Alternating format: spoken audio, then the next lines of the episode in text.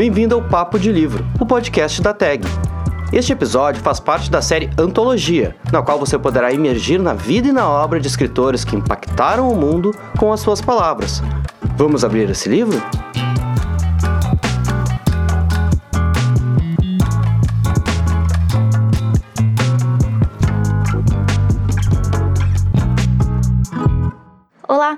Sejam bem-vindos ao Antologia, podcast da TAG sobre a vida e obra de escritores pelo mundo. Eu sou Fernanda Grabowska, editora do clube, e hoje vamos conhecer mais sobre a escritora Clarice Lispector.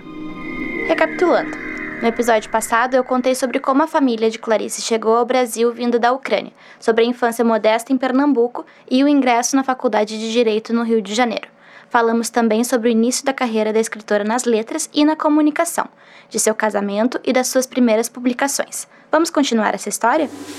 Em 1963, Clarice escreve o romance A Paixão Segundo GH. Considerada a obra máxima da autora, é publicada no ano seguinte pela editora do autor, propriedade dos amigos Fernando Sabino e Rubem Braga. O livro encerra um período de certo marasmo na produção da escritora, desde o término de A Maçã no Escuro sete anos atrás. A obra é narrada por GH. Depois de demitir a sua empregada, a protagonista começa a limpar a casa. Encontra uma barata, que esmaga contra a porta do armário. Começa assim um processo de desmontagem humana da personagem, que tem ali uma longa epifania sobre o difícil da vida. Com a paixão segundo GH, Clarice encontra seu tipo de leitor. Segundo ela mesma, prefere que essa obra seja lida por leitores já de alma formada. Ouça um trecho da obra e repare na potência das ações internas.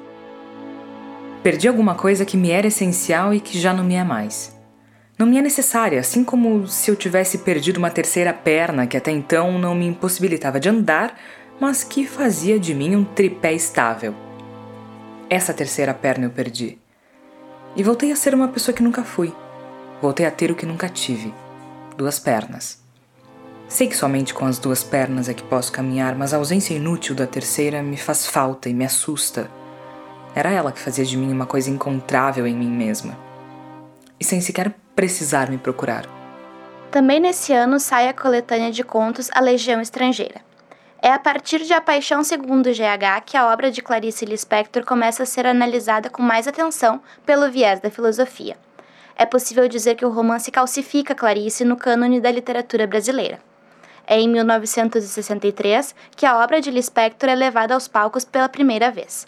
A peça tinha origem em trechos de Perto do Coração Selvagem, A Paixão Segundo GH e A Legião Estrangeira, adaptados pelo dramaturgo Fauzi Arap. Na madrugada de 14 de setembro de 1966, um acidente muda para sempre a vida da escritora. Ela dorme com um cigarro aceso e provoca um incêndio em seu apartamento, descoberto por uma vizinha que vê a fumaça das chamas da janela. O quarto ficou destruído e a autora entre a vida e a morte. Passou dois meses hospitalizada e teve a mão direita quase amputada. A escritora recebe um enxerto de pele do abdômen, seguido por sessões de fisioterapia para recuperar ao menos em parte os movimentos. No entanto, a função da mão ficou muito comprometida e Clarice teve sua escrita muito prejudicada. Para isso, no ano seguinte, ela contrata a enfermeira Cilea Mark, que lhe auxilia no período de intensa depressão após o acidente e que lhe acompanha até a morte ocupa-se em escrever colunas para o Jornal do Brasil e também passa a integrar o Conselho Consultivo do Instituto Nacional do Livro. Com a tomada do poder pelos militares em 64, Clarice engrossa o coro antiditadura. Participa de uma série de passeatas, inclusive da Passeata dos 100 Mil, em 1968, organizada por estudantes no Rio de Janeiro. Publica dois livros infantis no período, O Mistério do Coelho Pensante, em 67, e A Mulher que Matou os Peixes, em 68.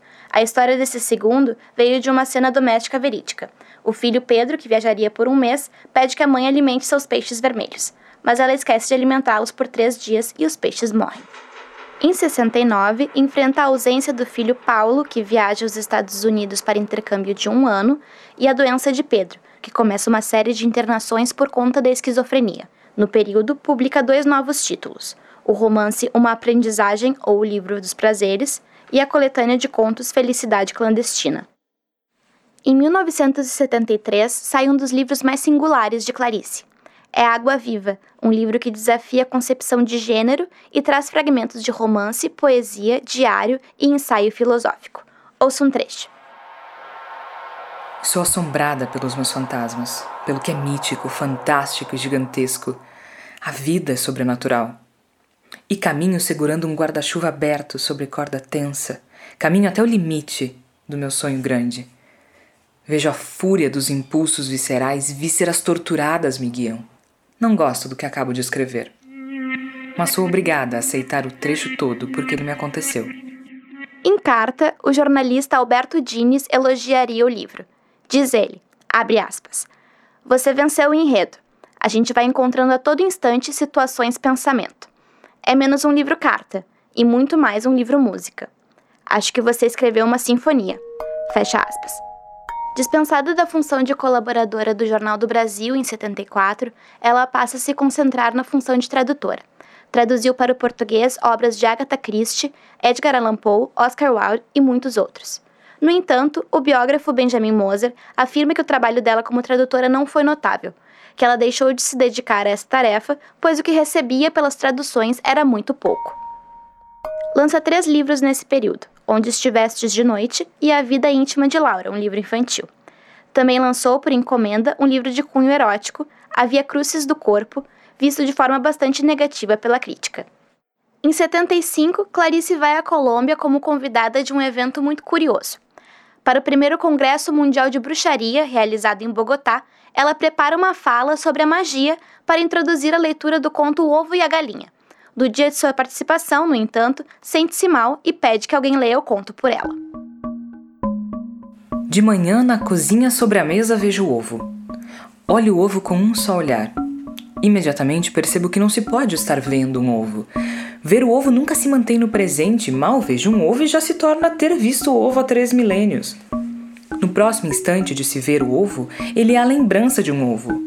Só vê o ovo quem já o tiver visto. Ao ver o ovo é tarde demais, ovo visto, ovo perdido. Ver o ovo é a promessa de um dia chegar a ver o ovo. Olhar curto e indivisível, se é que há pensamento. Não há. Ao ovo. Olhar é o necessário instrumento que, depois de usado, jogarei fora. Ficarei com o ovo. O ovo não tem um si mesmo. Individualmente ele não existe. Ver o ovo é impossível. O ovo é supervisível, como há sons supersônicos. Ninguém é capaz de ver o ovo. O cão vê o ovo? Só as máquinas veem o ovo. O guindaste vê o ovo. Quando eu era antiga, um ovo pousou no meu ombro. O amor pelo ovo também não se sente. O amor pelo ovo é supersensível. A gente não sabe que ama o ovo. Quando eu era antiga, fui depositária do ovo e caminhei de leve para não entornar o silêncio do ovo. Quando morri, tiraram de mim o ovo com cuidado. Ainda estava vivo. Só quem visse o mundo veria o ovo.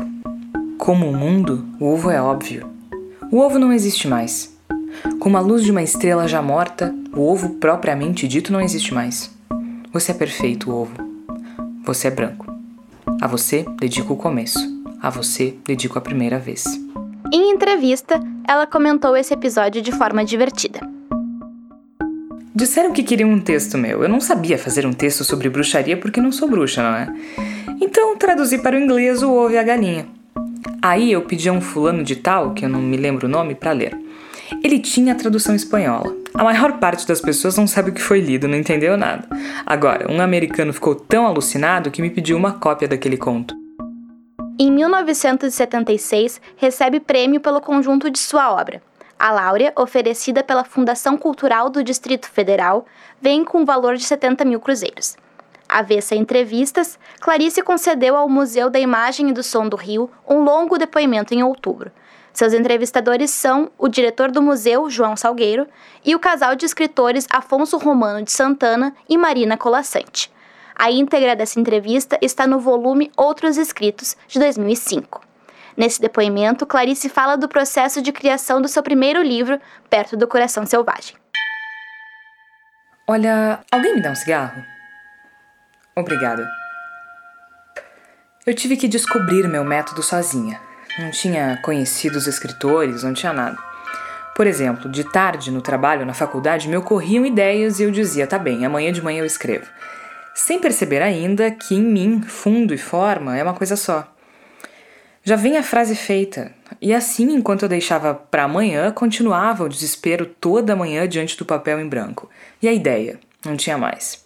Então eu resolvi tomar nota de tudo que me ocorria. E contei ao Lúcio Cardoso, que então eu conheci, que eu estava com um montão de notas assim, separadas para um romance. Ele disse: Depois faz sentido. Uma está ligada à outra. Aí eu fiz. Essas folhas soltas deram perto do coração selvagem. Em 1976, começa a redação de A Hora da Estrela, que viria a ser seu último romance. A obra narra, em forma de contraponto, a vida da ingênua nordestina Macabea, em busca da sobrevivência na cidade grande. Ouça um trecho. Domingo ela acordava mais cedo para ficar mais tempo sem fazer nada. O pior momento de sua vida era nesse dia ao fim da tarde. Caía em meditação inquieta, o vazio do seco domingo. Suspirava. Tinha saudade de quando era pequena, farofa seca, e pensava que fora feliz. Na verdade, por pior a infância é sempre encantada. Que susto. Nunca se queixava de nada, sabia que as coisas são assim mesmo. E quem organizou a terra dos homens? Na certa mereceria um dia o céu dos oblíquos onde só entra quem é torto. Aliás, não é entrar no céu, é oblíquo na terra mesmo. Juro que nada posso fazer por ela. Afianço-vos que se eu pudesse, melhoraria as coisas. Eu bem sei que dizer que a datilógrafa tem o corpo cariado é um dizer de brutalidade pior que qualquer palavrão. Quanto a escrever, mais vale um cachorro vivo. Em 1977 é publicado A Hora da Estrela. Naquele ano, Clarice parte para uma viagem à Europa que duraria um mês, mas volta perturbada após apenas uma semana. Em outubro, é internada com uma obstrução intestinal. Uma cirurgia revela um câncer no ovário, já irreversível. O diagnóstico dá a Clarice poucos meses de vida, e os cuidados que ela recebe são apenas paliativos. Nem químio e nem radioterapia trariam resultado. A doença também não foi revelada a ela. Clarice morreu em 9 de dezembro, véspera de seu aniversário. Não pôde ser sepultada no mesmo dia em observância ao Shabá judaico. Foi enterrada no cemitério comunal israelita, bairro Carioca do Caju, no dia 11, um domingo. No final daquele ano, em 77, a TV Cultura levaria ao ar um dos poucos registros de Clarice Lispector em vídeo. Você ouviu um trecho mais cedo nesse episódio. Ao final do encontro, manifestando sua personalidade forte, a autora pedira ao entrevistador que o programa só fosse transmitido depois de sua morte. Vamos ouvir alguns trechos da entrevista. Nesse primeiro trecho, Clarice se descreve como uma escritora amadora. Entendo por quê. Clarice, a partir de qual momento você efetivamente decide assumir a eu carreira de assumi. escritora? Eu nunca assumi. Por quê? Eu não sou uma profissional, eu só escrevo quando eu quero. Eu sou uma amadora e faço questão de continuar a ser amadora. Profissional é aquele que tem uma obrigação consigo mesmo, consigo mesmo, de escrever. Ou então com o outro, em relação ao outro. Agora, eu faço questão de não ser um profissional, para manter minha liberdade.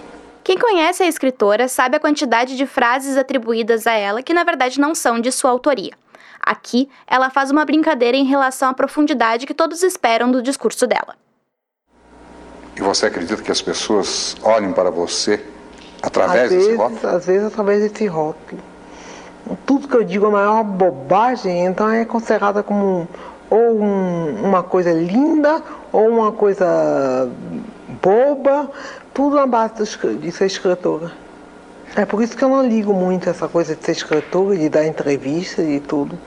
Nos anos após a morte de Clarice, mais de uma dezena de obras póstumas foram publicadas. Recomendamos em especial os volumes Correio Feminino de 2006, que reúne seus textos em suplementos femininos, e os volumes Todos os Contos e Todas as Crônicas, publicados em 2016 e 2018. Também recomendamos a leitura da biografia Clarice, de Benjamin Moser. Uma seleção de livros da autora está disponível na loja da Tag, em loja.taglivros.com.br. Para você que ficou conosco até aqui, a gente também tem uma surpresa. Com o cupom Papo de Livro, escrito tudo junto, você tem 10% de desconto em compras na nossa loja. É só escolher seus produtos e inserir o código no checkout. Ficamos por aqui com o episódio de antologia dedicado à vida de Clarice Lispector. Me auxiliaram na redação final desse conteúdo Laura Viola e Luísa Santini. A locução dos escritos de Clarice é de Jorge Santos. A mixagem e edição são de Rafael Rodrigues, da Sonora Cultural. Para entrar em contato conosco, Basta mandar um e-mail para produto@taglivros.com.br. Nos vemos em fevereiro para falar do escritor brasileiro mais adaptado para cinema, teatro e televisão. O baiano Jorge Amado é nosso próximo autor do Antologia. Até lá!